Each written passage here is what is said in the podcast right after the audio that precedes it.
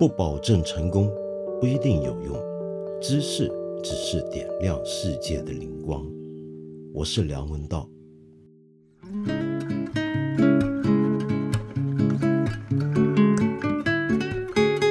哇，最近一段时间很流行“圆 ”，是不是？现在动不动一个女孩子就会被叫做什么圆什么圆。呃，这让我想起来啊，以前香港有段时间也是这样。比如说像我这种做媒体、做评论几十年的人呢，呃，在香港呢，一般媒体来采访或要介绍我的时候，我都会叫评论员。我一开始听了挺不适应的。当然，这个缘呢，跟我们今天讲什么佛缘、病缘这个缘还不是同一回事儿。我讲这个评论员呢，就是比如说列车服务员 这一类的这个意思。那个“员”字，员外的“员”啊，我为什么不习惯呢？我就是，怎么“圆”这个字总是让人想起来，你好像是一个某一部大机器里面的螺丝钉，承担一个特定的任务。但是做评论的人好像并不属于一个机器里面的螺丝钉，他更像是跳在这个机器的内外边缘。然后随时检视着这个机器和自己的关系，以及自己在这个机器里面的位置。当然，更重要是整个机器的运作是从自己所处的位置出发的观察。那这种状况能够叫员吗？这个员总是让人想到员工，好像再难听点说就是变低级了。但是没办法，这是香港的习惯，什么都叫员。比如说写评论的，就是评论员。那么在今天呢，我们看到的情况就是，凡是一个女孩就有机会也成员。但你放心，你不是员工，你是美女。因为“员”这个字呢，如果你去看《说文解字》的话呢，我想最近几天，如果你关心这个现象，你应该都已经听过了。《说文解字》的解释很清楚：“美女也，人所缘也，从女从缘。”那这个“缘”呢，就也就意思说拆开成两个字啊，就是一边是个女字，另一边还是个“缘”，那个字也读“缘”。那那个“缘”是什么意思呢？其实就是脱手的意思，就原来就是脱手，扶着你手相引着，就引用的那个“引”啊，就是引导的“引”。那你手拉着它，牵着它，这个就叫做“缘”。那为什么一个女字边还要加一个用手去托呢？就表示这人呢长得太好了。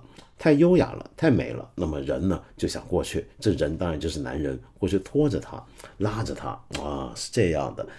当然，我们今天都晓得这个“媛”这个字呢，后来呢有很多的变种。那么，比如说我们常讲名媛，名媛呢，重点并不是在于她有名、有背景、有家世、有家底、有钱，而是在于她还是个媛，意思就是她要不就很美，要不就是很优雅，就这个大概是这个情况吧。但现在呢，这个“缘”字呢，被大家觉得呢不是个好词了，因为凡是冠上个“缘”呢，总是你很容易流想到流量网红、带货网红。哎，这个说起来也蛮怪的，网红有什么不好呢？反正最近大家觉得挺不好的，为了吸引流量，为了要带货而红起来的女孩子，最近总是被人认为非常可疑。在主流媒体跟今天的舆论环境底下，大概很多人都会这么认为。更何况就是在一些特定场合下去带货呢？你比如说，最近不是很多人在批评病源吗？就我刚才也提到，什么叫病源呢？最初出现这个词儿呢，据说是在《健康时报》，你听过这份报纸？就是一些比较传统的主流媒体啊。那这个《健康时报》里面呢，就用到病源这个词。主要是有一篇报道，就说到有一些女孩子呢，为了要她的讲法是博关注、引流、涨粉、带货，声称自己身患重病，在医院里面化妆摆拍，然后说他们这些做法既是对医学医院的亵渎，更是对承受病痛折磨患者们的不尊重。然后呢，就引用了其中一个女孩子的自拍照，在社交媒体上发布的自拍照和文字。就用这些案例来说明，你看这个女孩子啊，呃，躺在病床上，穿着病人该穿的服装，结果还化着淡妆，还美美的在里面说自己怎么样病好了。然后后面的人问他们，哎，你用的是什么东西啊？这个皮肤怎么养的那么好啊？然后他还回答，其实根本就是在带货，大概这个情况，所以“病源”这个词儿就流行了。结果当然就引来了一群反扑，主要就是刚才我提到的这位姑娘呢。就再三澄清，而且给出了证据，包括他的入院证明，他的医院里面的治病的记录，让我们发现他是真的生病，他并不是声称自己患病，而是他真的患病，而且他并没有化妆，人家长的皮肤就是这么好，就是天生丽质。然后他也并不是带货，而是有人有下面的一些的网友们问到，哎，他用了什么东西？他就顺手这么去回答而已。为什么这样子就变成了病源，然后就变成了对医院医学的亵渎呢？嗯，那后来健康时报怎么回应，或者这些传播这种消息的那些媒体怎么样回应，我就不知道。反正，在微博像这样的社交媒体上面。就有很多的争论引发了，那么很多人还是不相信，认为你们就是装病，认为你们其实还是想带货，认为你们就是还是想在医院里面办得美美的，然后来吸引流量。啊，我看到这个，你知道我想什么吗？我第一个想法是，假设啊，假设我也是这么一个很喜欢用社交媒体发布自己生活近况的人，假设有一天我非常不幸的出了个什么病。甚至交通意外，比如说撞折了腿啊，躺在医院里面，那么四肢行动不方便，至少下半身行动不方便，躺在病床上。然后呢，我还发布照片，然后让你看到我是住在医院里面。但是由于我在医院里面不能抽烟，呃，睡眠也很定时，很很充分，那么所以精神饱满，对着照片跟你微笑。然后你注意到相片，我床头病床头旁边小柜子上头摆着一堆书，放大一看，哟，马恩全集系列著作摆在那里。假如是这样的话，你觉得我这种情况算什么呢？哎，病源啊，相对如果这个源字我们要形容男人的话，比如说这些佛缘病源，如果今天患者是个男的话，那该叫什么呢？这个词儿我倒还没想过，大家可以建议一下。我会不会被人叫做那个词儿呢？还是说大家就会觉得我，哎呀，梁文道真了不起，身残志坚，就算是撞折了腿了，都还不忘读马恩著作。那么这真是正能量饱满。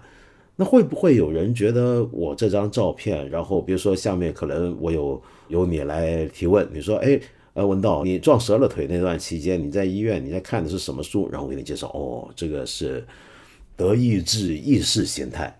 或者一八四八年至一八五零年的法兰西阶级斗争，比如说，如果呃呃你问我读什么书，然后我给你介绍这些书，然后跟你说这书子多好看，我在医院看的时候看的多么神清气爽，我会不会有带货的嫌疑呢？我算不算是亵渎了医院呢？肯定不会啊！所以，我我举这个例子是想说明什么呢？就是同样，假如我们今天随便你在网上找，你都找到很多人在医院病床上。康复期间的照片，那那些人为什么都没有被骂，而是这几个女孩子被骂？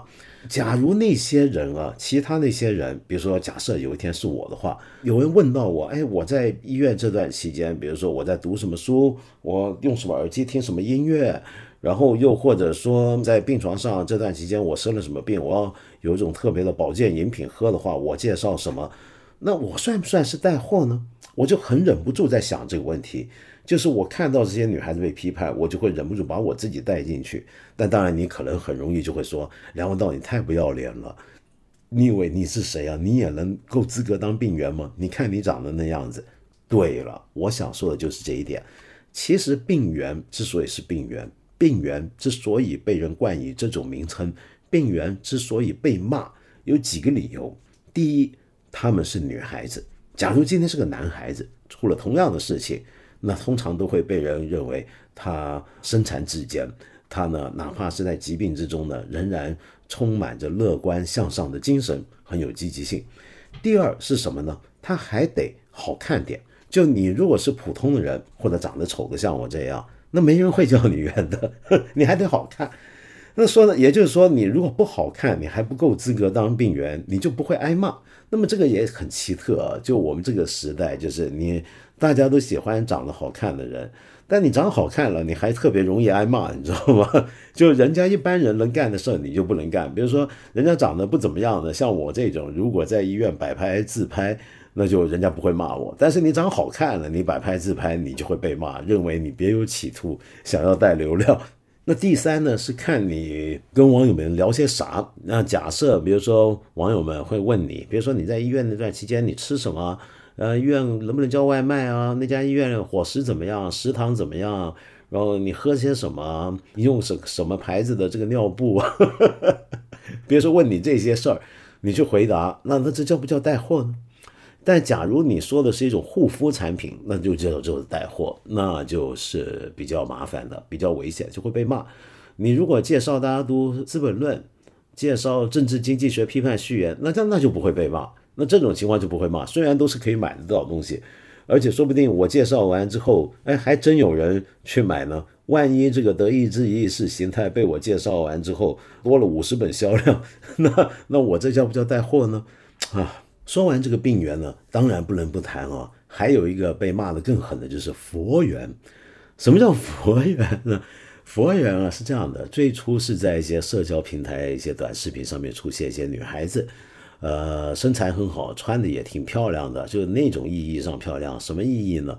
就是那种，呃，你有没有去过那种最近二十年受台湾影响那种茶室啊？就里面给你泡茶的，假如是女孩子，那些姑娘呢，总是穿着一些稍微带着点中式意味的衣服，要不就旗袍，要不就是一些披披挂挂的，然后呢，手上得串串珠。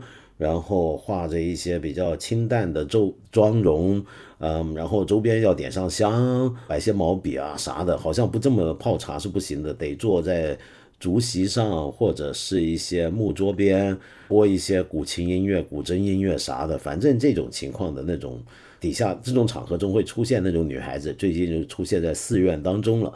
然后出现在寺院当中呢，他们有各种造型，比如说是跪在佛像前面礼拜顶礼，又或者说是坐在那呃禅修坐禅，又或者是在那抄经，又或者在里面打着把纸伞，请注意是纸伞在散步。然后呢，这种女孩子呢，最近就被人叫做佛缘，而这些佛缘呢，被认为其实也是在带货的。那么，首先发难攻击佛缘的呢，是另一份主流报刊，叫《工人日报》。那里面就说他们是一群看似与世无争，实则物欲横流的名媛。他们名媛，呃，这个词也很有意思哦。他们是名媛吗？怎么我没听过呢？然后反正不管了，那里面就有这么一段话：看着底下各种购物链接，卖化妆品的、卖衣服的、卖保健品的、餐厅推荐的。笔者不由得想到《西游记》里各色妖孽，狐狸的尾巴哪是穿了袈裟就能藏得住的？那么后来还有一些文章呢，就用了更精确的定义，就说佛缘是指运用礼佛抄经的佛教元素进行摆拍，营造人设，赚取网络流量，进行商业营销的网红。然后，呃，中国佛协呢也发表了声明，就认为佛教是导人向善的宗教，信仰佛教应该坚持正信正行，遵循佛教教义教规，不应迷信盲从，更不应将信仰低俗化、娱乐化，变成谋取私利的工具。后面还有一段啊，叫做佛缘衣着铺路，举止不雅的在寺院摆拍。与佛教导人向善的宗旨不符，与寺院清净庄严的氛围相悖，与出家僧人少欲知足的本色矛盾，与信众到寺院礼敬三宝、净化心灵的追求背离。其实质是以佛教为工具，借信仰做幌子，营造人设，博取眼球，吸引流量，挑动欲望，进行商业营销。接下来呢，就看到很多网友都出来批判，就认为这些佛缘很不像话。尤其是有些佛缘衣着非常不得体，比如说穿着海青，里面却穿着一件稍微有点清凉的衣服。海青是什么呢？就是汉传佛教里面的居士，在参加比如说一些水陆法会啊、拜忏之类的呃佛教法事的时候，会正式穿着的一种礼服啊，这个叫做海青。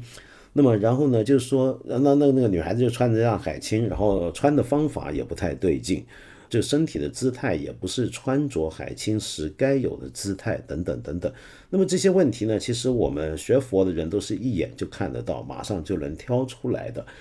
可是啊，嗯，怎么讲呢？我对这个事儿倒有点不同的看法。呃，首先我想说啊，我对佛缘这个这个现象，我既不是很反对。但是也不赞成。如果说我不赞成的话，那更多是美学上的问题，是审美上的问题。也就是说，我觉得不好看，就是这帮人。当然，你可以说是我个人非常狭隘的一个审美偏见。就我看到这些姑娘这个样子，在寺院里面摆造型，或者在一些类似跟佛教相关的场所里面摆这种 pose 啊，我就觉得，哎呀，不好看。这种不好看怎么说呢？有点就像刚才我说的那种二十年前常见的那种茶室里一样不好看，都是一种好像很雅的俗气，其实特别俗气。就假如今天寺院，可能这是我个人的偏见，我在寺院里面看到一个出家人走过，我都会觉得很好看、很庄严，立刻就法喜充满。但是你换成这个样子呢，我就觉得哎，怪怪的，就就不是很顺眼，就对了。那么，但是除此之外，它到底是否违背了佛教的本意呢？那或者说佛教的本色呢？那当然也是的啊，也是。可是回头再想啊。什么叫做佛教本色？什么叫佛教本意？今天难道我们没见过其他违反佛教本意本色的东西是伴随着佛教场所、伴随着寺院、伴随着与佛教相关的所有的社会上的体制吗？嗯，比如说我随便举个例子吧。呃，我常常见到一些呃男人，呃，就手上挂着一大串特别大串的佛珠。然后脖子上说不定也挂着一些佛牌，那么有的据说还是从泰国这些地方高价请回来的某高僧大德开光过的一个佛牌，然后家里面呢也摆着一些的字画佛像，据说也是，比如说少林寺开光，十年前不是还有这个少林寺有手机号码开光吗？那那像这些情况，那哎。你说他们这些人，你会觉得他这么穿戴，然后在那边喝酒吃肉，然后我也我真的见过，就那种场合，就一个一个男的啊，挺着个大肚子，拼命的吃大肉喝大酒，然后跟人要疯狂干杯斗酒，但是他身上挂满了这些佛教元素，你说他违不违背佛教教义教规？你说他低不低俗？是不是娱乐化？他这么带这些东西，是不是为了谋取私利呢？很难讲吧。就像比如说，今天坦白说，这么多人去佛寺里面去烧香拜佛的，我就见过太多了。就你每年，比如说到时到后，就很多人会涌进一些呃名山道场里面去礼佛。那那个礼佛都在求什么呢？我我就听到他们讲嘛，他们求的，比如说以前啊，当然不是现在，以前有些官员就求升官，商人求发财，那么父母呢求孩子升学顺利。少男少女呢，就求自己早日与自己心仪的对象呢结成连理，等等等等。那么这些东西又又是不是违反佛教净化心灵的追求呢？那当然违反了。很简单，佛教里面不论是金刚乘、大乘，还是我学的南传佛教，我们三乘共举的一些很基本的东西，比如说我们要摆脱贪嗔痴。你去里面，你你追求你你拜佛，你烧香，你心里想的，你对着的那个佛像，比如说是世尊释迦牟尼，他就是一个教导我们啊，教导我们如何摆脱世间种种引到我们会苦的种种这些元素的一个大德，一个一个导师。然后你对着他求的却是贪，你贪自己的权利，贪自己的权位，贪财产，然后你吃。你吃求，比如说希望我老公不要有外遇，或者说我我老婆不要跟着别人跑了等等，或者说我要生个男孩，我要生个女孩等等的。那然后跟着，甚至有人更狠的啊，就直接就是，比如说太恨某些人，觉得要做一个什么法事，然后把这个要希望这个你害你很苦的那个人呢得到坏报，得到恶报等等，希望他是坏人有坏报，然后还觉得自己这么想法很正义。这不是贪嗔痴三毒俱全吗？这个又该怎么办呢？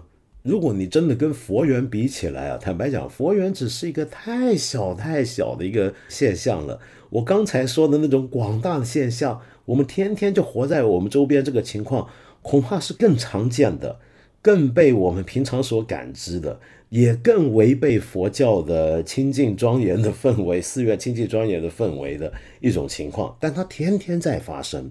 而且我还想说，不只是今天，你不要说今天什么佛教界堕落了，什么啊，大家对佛教不理解了。其实自古以来，佛教就是这样。自古以来，学佛的人都知道佛教的教义。啊，那上面当然就算有很多的争论，但某些基本共通的东西是不变的。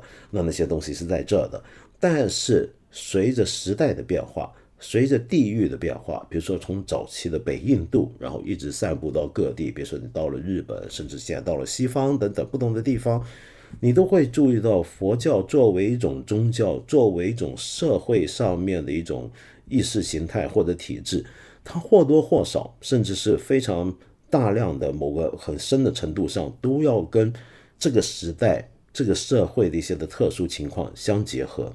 那这种结合里面，其实有大量的东西都是理论上是违背了佛教本意。你比如说，我就举个最简单的例子，讲出家。我们讲出家是什么？出家你不只是你离开家庭，你不组织家庭，这叫出家。出家的另外一面更严重的意思，指的是你开始出世了，你离开这个世间一般凡人的生活。那么曾经有有一些很重要的争论，在几千年佛教史上面很常见。就是当一个佛寺里面的出家人面对政权的时候，他该是什么态度？比如说，以前曾经有过在晋朝的时候，曾经过沙门不进王者论，这就是佛教当时早期传入中国一个很重要的一场争论。就意思就是，出家人既然已经出家，那么所以他也面对着世俗的统治者，比如说国王、皇帝的时候，他也不需要像世俗那样的人啊，那些出家人不用像世俗的人那样子去礼敬这些王者。就沙门是不用管这些王者，这王者管不了我们，你管的就是俗人而已。那么这样的讲法，当然跟我们中国的皇权体制是非常不符合。那么结果慢慢的，就我们就看到说有所谓这种讲法，就佛教向中国屈服了。那么佛教开始要向政权靠拢了，要开始在寺院里面要散导散诵的祈祷国泰民安，然后要要帮助这个国家的统治，然后要挂上一些。国家象征，甚至领导人肖像等等，这都很常见。但这也不只是中国呢。那你在印度也是啊。早在印度的时候，佛教就是一种被统治阶级用来借以施行统治或者补充他们统治合法性的一种工具。在日本也是如此。那么这也不只是佛教，而是所有的宗教也都是这样。所以所有的宗教，我们都可以说他们的本意，如果你真的要追溯的话，或者它的本质在理论上。跟他们实际上在社会上那个机构所产生出来的种种的现象，多多少少都是有些矛盾的程度的，多多少少都是有矛盾的地方的。那这种矛盾该怎么办呢？这就是三千多年来人类宗教史上面不断有的争论。那这个是个大问题了，大话题了。那如果你感兴趣啊，你可以去看看理想这里呢有一个从中国出发的全球史，里面谈宗教史的部分也稍微涉猎了一下这个领域的话题。那将来如果有机会，说不定我们再找个时间再聊这事儿。但我们还是回到佛缘这个问题啊。OK，我想说，那这些佛缘，唉，就假设他们真的就纯粹是为了要去。啊，博取眼球、吸引流量、挑动欲望、商业营销，那当然不是很好啊。我我不是那么喜欢，呃，我也不喜欢他们的造型，他们营造出来那种审美氛围，我觉得很俗气，呃，不是我喜欢的。那么，但是坦白讲，他们干的事儿啊，在我看来是很多人都干过的。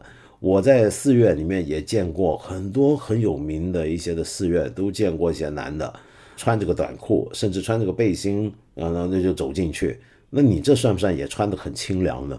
你比如说，我看到一些男的，哎呦，这个大腿这么粗壮又多毛，然后这个胸肌、腹肌都从背心里面爆炸出来了，你这不是挑动欲望吗？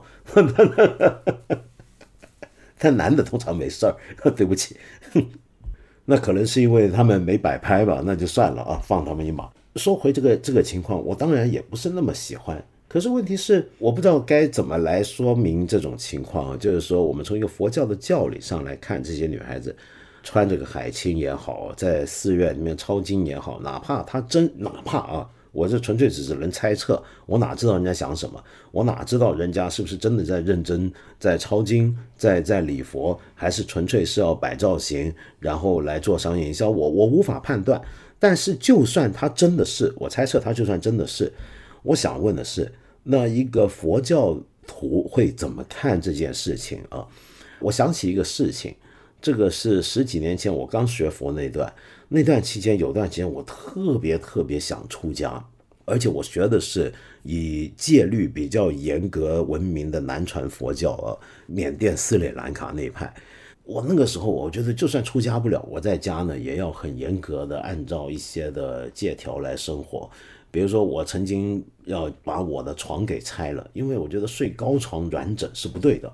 然后那段期间出差在外呢，我酒店有床不睡，我躺地上，是因为我觉得睡床就不好了，就该躺地上，那才是对的。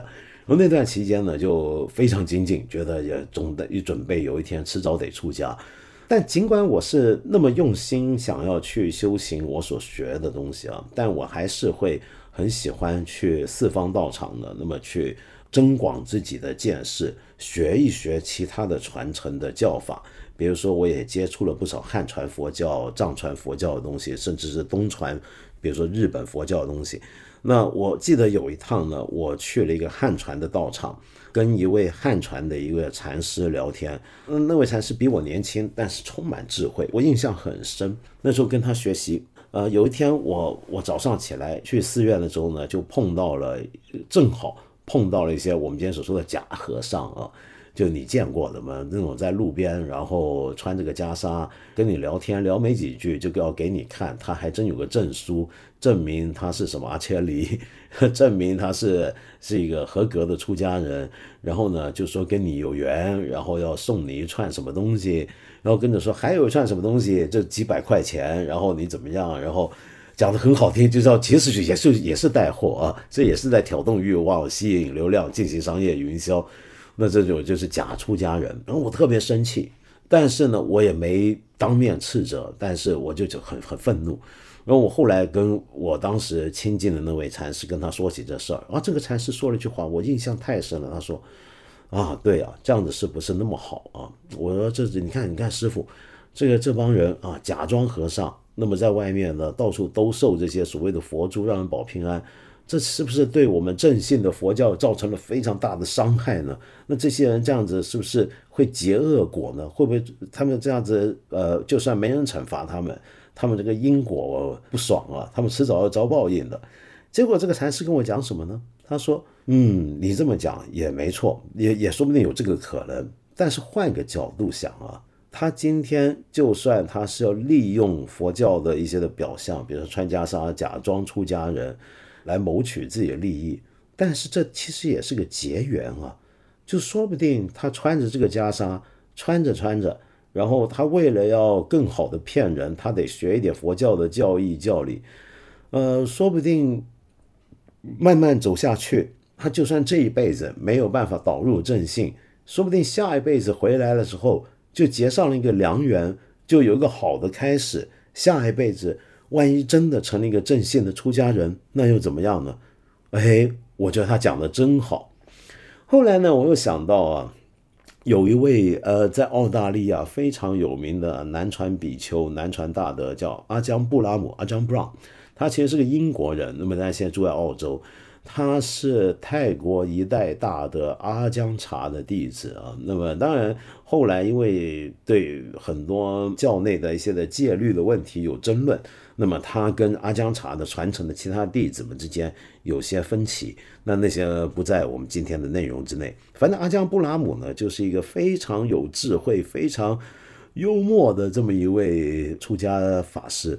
有一次呢，我印象很深。我看澳洲的一个报刊媒体访问他，其实不只是访问他，是访问了好几个澳大利亚的神职人员，包括天主教的神父、基督教的一些牧师、犹太教的拉比，然后还有一些伊斯兰教的教长等等。那么问的问题都是一样的，就是说，假设今天你们有一部很重要的经，比如说《古兰经》，不小心啊，不小心，不晓得给谁一下子。啪，冲到洗手间了，马桶里面去了，掉进去了。那你该说该怎么办？你们会怎么办？遇到这种问题，那么听起来就，天哪！一部圣典居然被人冲进马桶，这是不是一个很离谱的事儿？那这个该怎么补救呢？这个事很严重。然后问到了阿姜布拉姆，把他当佛教代表，那么看看佛教对这事儿的反应怎么样？结果阿姜布拉姆怎么说呢？阿姜布拉姆说：“ 哇，这个事情很严重。”这个马桶堵塞，这个可不得了。这时候我们一般会做的就事情，就是找这个 相关的这个维修人员来通一通这个马桶。我觉得他这个回答太好了，这就叫做直指关节。你马桶堵住了，那你当然要找马桶工，你不是要在那边做什么忏悔啊，做什么？这些都是次要的。那哪怕就是佛经，佛经当然很值得尊重，但是问题是，这个时刻你关心的不是这个佛经被侮辱的问题，呃，而是要更指那个实质是什么。所以我不知道我这么说完之后，你会不会对佛缘这个事儿有不一样的态度跟想法？我请再次，我要再次说明，我不是说佛缘挺好，我很支持他们，或者我反对大家批判佛缘，我只是觉得这个事儿。我没有觉得有跟我今天常见的围绕着佛教的其他的事情有太大的本质上的分别，跟我刚才说那些去烧香拜佛来满足自己贪欲、来满足自己欲望那些人，我不认为他们有很大分别。我也不认为今天有多少人去寺院里面就是举止优雅，然后衣着合合合理、合法、合乎教规。我见到。合乎教规的 情况太少了，简直是。你说我们一般在家去寺院里面应该怎么表现？对着法师该怎么说话？该怎么样顶礼？该怎么样顶礼是佛像或者观音像也好，我见到合规的简直是太少太少了。那么，所以我没觉得他们有太这佛缘有太了不起。那我只能够这么讲，我但愿这些佛缘们也因此结下了一个良缘。今天你也许是假抄经，但万一你抄着抄着，哎，你抄进去了，你觉得这个，哎，这个经讲的真好，会不会有这种可能呢？我哪知道呢？说不定有这种可能啊，对不对？那不挺挺好的吗？我觉得当做结缘，我倒觉得也挺好的，没什么问题。好，那么再来呢，就回应一下上回做完节目之后一些朋友的留言啊。我上一集节目讲到有一位工友啊，他。大概在南方打工被拖欠工资，那么结果过得很比较不舒服，那么不知道该怎么办。我我介绍他呢去找工会，结果就被大家耻笑。那很多朋友就跟我说这个工会，说我我讲工会就知道我多么的不接地气。有一位朋友叫呃是个 double Z，就英文字母那个 Z double Z。他说看了一下，好像没有人谈拖欠工资问题，在国内找工会肯定是没有用的，但有一个部门大概率是会有用的，那就是劳动仲裁委员会。只要做好证据收集工作，比如工资条、银行记录、签到记录，甚至是与雇主的谈话录音、以及微信截图之类，一告一个准。而且只要你愿意，对方还不能解雇你，而且不像在法律部门打官司，需要一个漫长的过程。劳动仲裁部门效率奇快，往往几天就能解决问题。哎，这好厉害啊！可是呢，也有朋友有一些不一样的建议跟想法啊。比如说，有一位叫做“浮生共度”的朋友，他就说：“我目前所在公司在江苏和东三省都有工厂，几家厂子经常会有技工师傅来回借调。”我作为财务，会涉及己方借调人员的工资、社保如何支付、由谁支付的问题，常常会很头疼，如何处理？在此之前，我都觉得工资按时支付和交纳社保是再正常不过的事，拖延和不缴去仲裁就好了，而且政府部门很高效。但事实证明并不是，我们在东北的几家就不行，不知道是员工自己对这方面意识比较薄弱，还是缺乏强有力的监管体系。总之，每次到支付他们工资及是否交社保的时候，总是很麻烦。那么，我不知道福生共度，您的意思是不是您在所在、你们在东北所在的那些厂子，当地的政府部门就没有那么高效呢？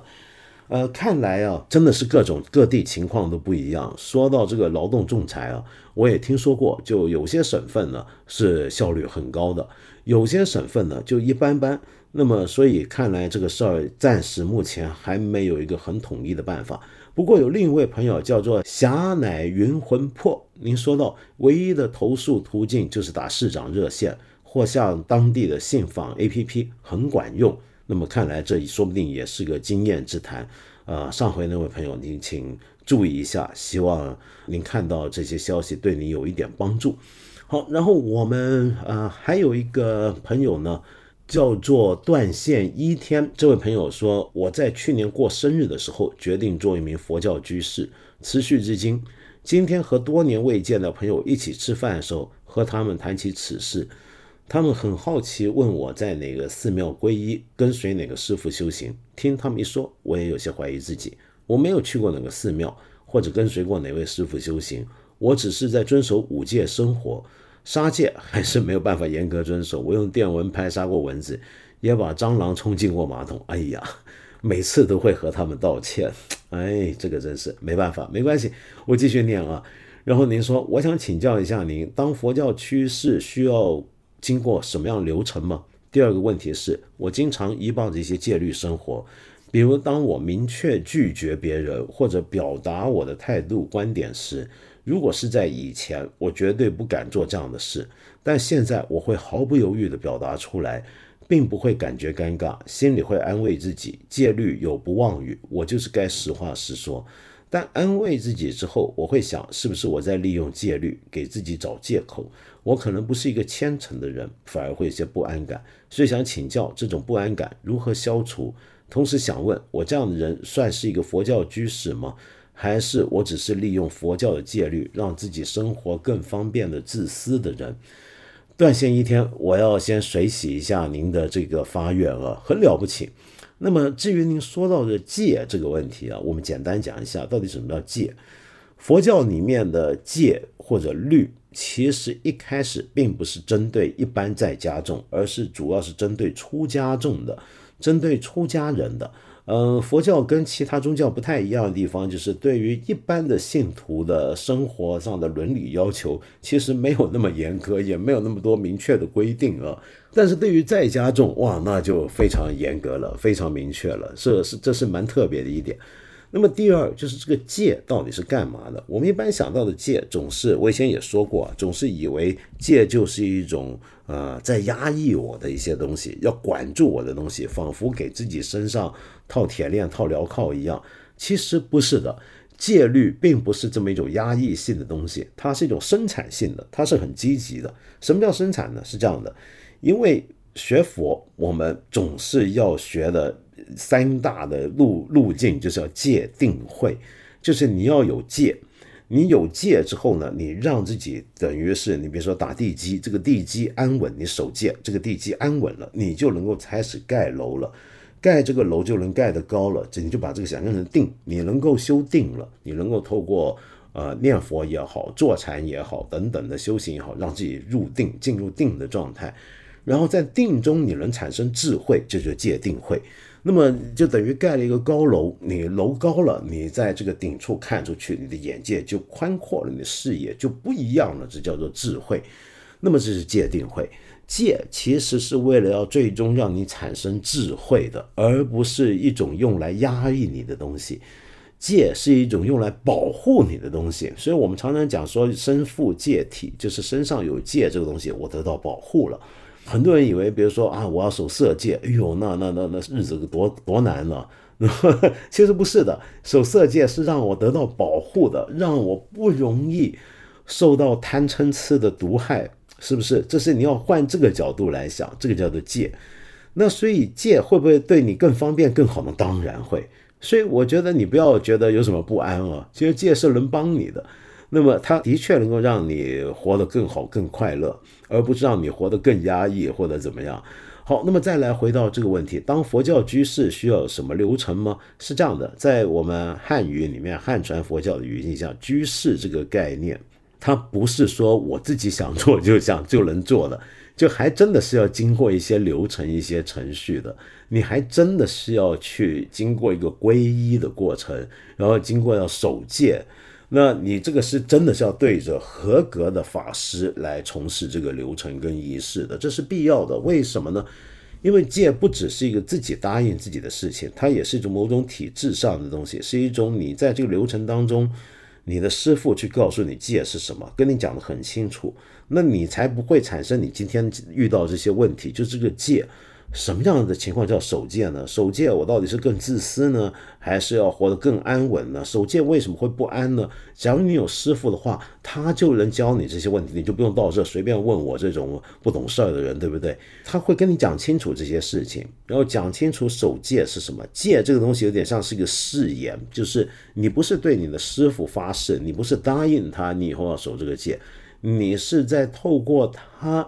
去跟佛教从世尊以来三千多年的传承，是跟整个传承里面形成一种默契，形成一种状态。这个契约状态是我从现在开始我要这么这么做，有点像你对谁发誓那种感觉啊。然后这里面更重要的还不是戒，而是你皈依的时候，你在那个流程里面，或者你会应该会更搞清楚你在信的到底是什么，你学的是什么，要确保这是正信，要确保以后你依随这样的法教跟戒律生活的的生活是正行。那这个我的建议是，你可能还是需要去找一位和缘的师傅。呃，这是我一个小小建议啊。我今天这么讲法其实也是很随便的啊，就就不一定准确。好，那么呃，我们之前呢讲过几集 关于听 HiFi 的事情，哇，没想到引出了我们这群我们这节目听众还真有不少同好，甚至是一些行内人啊，这个让我好震惊啊，这个好厉害。你比如说有这么一位朋友叫做鸭 J，你说没想到能在节目听到道长一本正经介绍听音观。感到惊喜，不能认同再多。作为一个小小的 HiFi 行业自媒体，实在希望有机会可约道长家访一番。你千万别来我这家访，我跟你讲，可丢人了。我不是什么那种发烧友啊，我的器材可普通了。原来您是做 HiFi 行业自媒体啊？介不介意告诉我们是哪一家？我也去看一下，学习一下嘛，对不对？那么其实这个话题呢，自然会引来很多的讨论。那比如说。有一位朋友就叫六初初，你说非常零散，看过一些声学的碎片知识。我大概形成这样一种观点：什么东西好听，完全取决于每个人自己的听觉经验。听觉认知事实上非常依赖经验，大脑也很擅长欺骗你关于有关声音的认知。所以，个人认为什么听歌用什么设备其实无所谓，只要自己觉得好听、喜欢就行了。如果已经很享受音乐，反而认为没必要更新设备。毕竟有一句话叫“由奢入俭难”，珍惜苹果手机跟蓝牙耳机带给你的快乐吧。我非常赞成六出出，我觉得你讲的很好。其实这真的是跟每个人的要求都不一样。你比如说，有的人，比如说他吃东西，那个东西不是美食，他吃不下，对不对？那这种人活得也挺凄惨的嘛，是吧？这个这种人其实也你可以说是很不幸的。但是假如你今天，你用苹果手机加个蓝牙耳机，或者你不用蓝牙耳机，你就让苹果手机直接放，用它小喇叭放出来，你就觉得听音乐很好听，那真的就可以了。其实是可以的，这完全是看每个人不同的要求，没有那么那么那么复杂。嗯，那另外有一位朋友，哇，这位朋友常常留言给我，叫磊。他的特色就是每次留言到最后都会说：“我是磊哥，你的朋友。”好的，磊哥。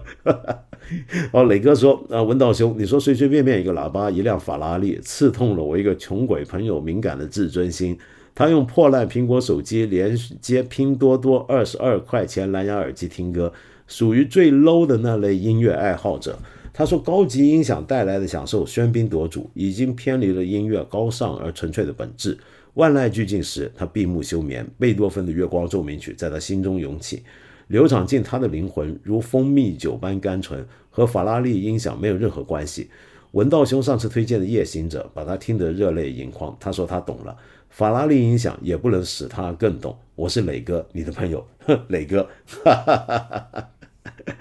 我觉得今天大家太容易被刺痛了吧，对不对？我上次说的随随便便一个喇叭，一辆法拉利，干嘛就刺痛大家的？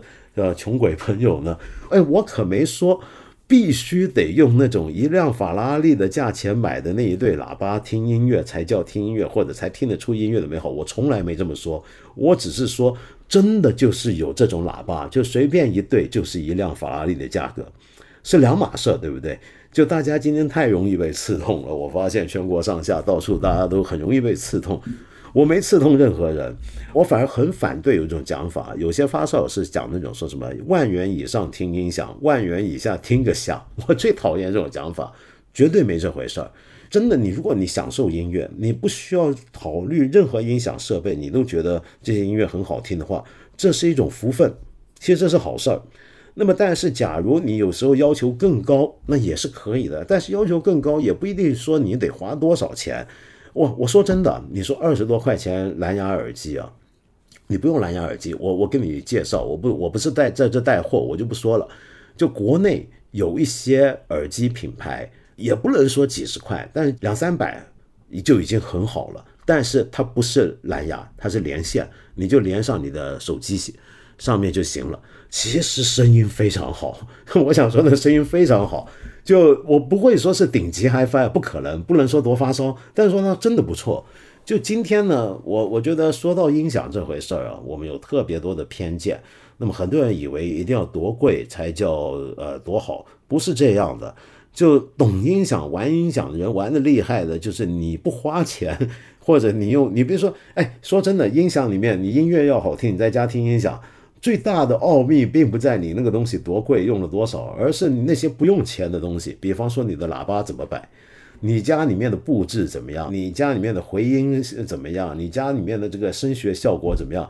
环境跟空间的影响更大，而且有像之前那位朋友讲，你的大脑也很重要，你的耳朵也很重要。你耳朵不好，你你用什么音响都没有用。这些不花钱的东西，你要先搞好，然后再去想花钱的东西。而花钱其实也不用花大钱。你如果今天你很有钱，对不对？你比如说你巨有钱。